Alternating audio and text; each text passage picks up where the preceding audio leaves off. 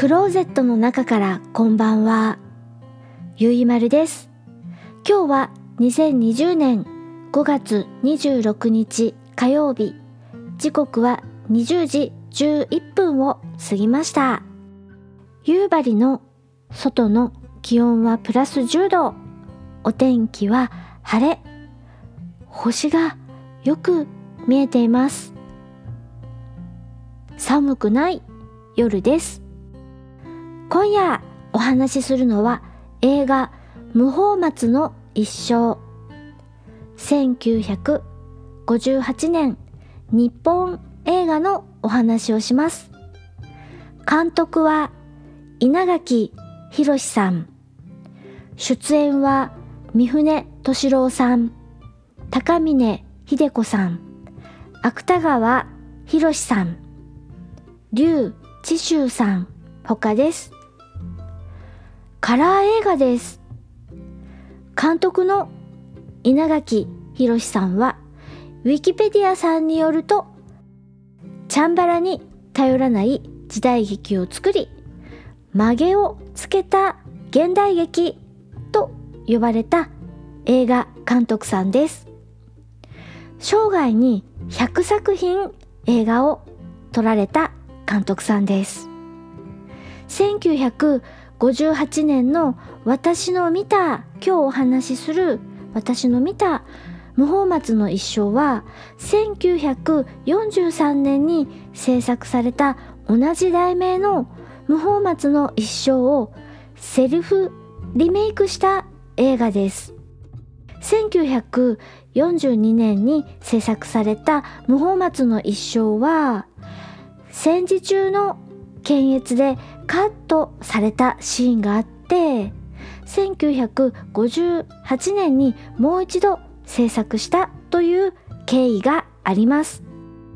私が見たのはリメイク版1958年昭和33年版。リメイク版の方は第19回ベネチア国際映画祭で金獅子賞を受賞しています。主役は松五郎さん。演じるのは三船敏郎さん。海外の映画にも出演されていたので世界の三船なんて呼ばれていらっしゃいました。三船美香さんのお父さんです。ヒロイン吉岡よし子さんを演じるのは高峰秀子さん。天才子役と呼ばれさらに大人の俳優としても活躍をされた女優さんです。あらすじをお話しします。時は明治30年場所は九州小倉です。無法松とあだ名される松五郎さんは職業は人力車を引く車夫。人力車って今は観光地でしか見なくなりましたよね。浅草とか京都とか。明治の時代は現代のタクシーのような感じだったみたい。無法松と呼ばれるくらいだから喧嘩早くてちょっとした有名人。ある日怪我をした少年敏夫くんを松五郎さんが助けます。敏夫くんのお家まで運んであげますお父さんは陸軍大尉吉岡小太郎さんお母さんは吉岡よし子さん敏夫くんを助けたのが縁で陸軍隊員の小太郎さんに松五郎さんはえらく気に入られて吉岡家に出入りするようになりますである日雨の中で演習をしていたせいで陸軍隊の小太郎さん病気になって亡くなってしまいます。残された奥さんよしこさんととしおくんに何かと尽くす無法松松五郎さん。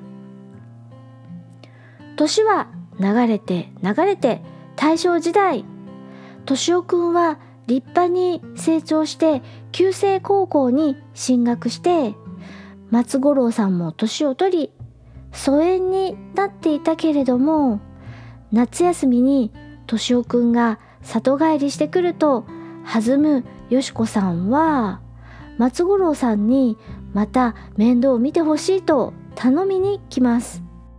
さて数日後無法松松五郎さんはよしこさんに心の内を話そうとしますがというお話です。この映画何がいいってラストがいいです。劉智秀さんがとてもいい味を出しています。それから説明台詞がないのがいいです。とても洗練された脚本です。脚本は監督の稲垣博さんと伊丹万作さん。伊丹十三監督のお父さんですね。その伊丹万作さんが書かれています。前作はどのあたりが検閲に引っかかってカットされてしまったのかな？あのシーンかな？このシーンかな？なんて考えながら私は見ました。無法松というあだ名は私途中からすっかり忘れて見てしまう映画無法松の一生のお話をしました。ラストが気になるあなたぜひ見てみてください。今夜は映画無法松の一生のお話をしました。それでは夜のゆいろく聞いていただきありがとうございます。北海道夕張からお話はゆいまるでした。おやすみなさい。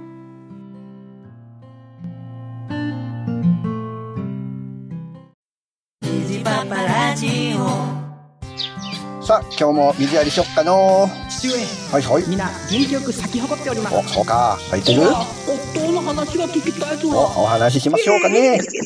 水箱も嬉しいえ、あ、プリンえ何お、な、なんてお、あ、夜、夜ですかあ、おあ、うんあもううるさいうるさい。もう出荷出荷出荷。もうお前ら出荷。虹パパラジオ。聞いてください